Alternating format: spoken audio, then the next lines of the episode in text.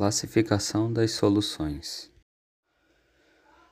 Solução é uma mistura em que o soluto é dissolvido pelo solvente e as soluções podem ser classificadas em saturada, aquela que já atingiu o limite de dissolução em um certo solvente e isso é conhecido como ponto de saturação.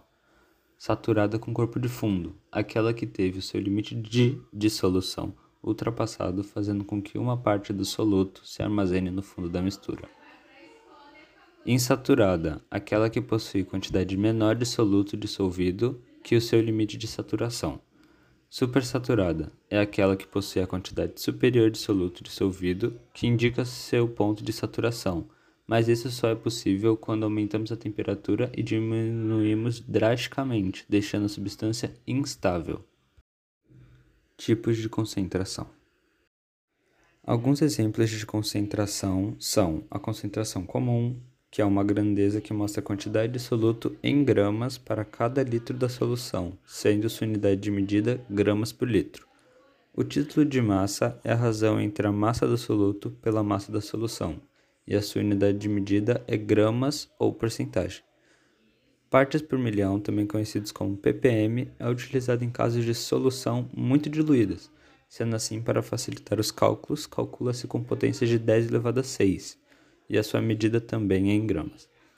Mol é a unidade de medida de quantidade de matéria. De maneira geral, a concentração molar, também conhecida como M maiúsculo, pode ser calculada da seguinte forma: concentração molar igual à quantidade de matéria do soluto, mol, sobre o volume da solução. Diluição de uma solução.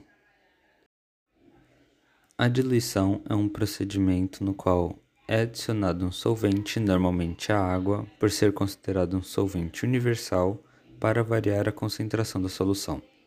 Portanto, é adicionado solvente em uma solução sem mudar a quantidade de soluto, alterando apenas seu volume. Assim, a quantidade de soluto inicial é igual à quantidade de soluto final, mas o volume de soluto inicial é diferente do volume de soluto final.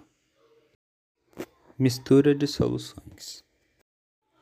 Uma mistura de soluções pode apresentar solutos com natureza diferente, mas dissolvidos em um mesmo solvente. Quando dois solutos diferentes entram em contato, existe a possibilidade de haver ou não uma reação química. Para saber se haverá ou não a reação, basta conhecer os solutos de cada solução que está sendo misturada. Se eles apresentarem o mesmo cátion, ou o mesmo ânion, não haverá reação química, caso contrário, haverá.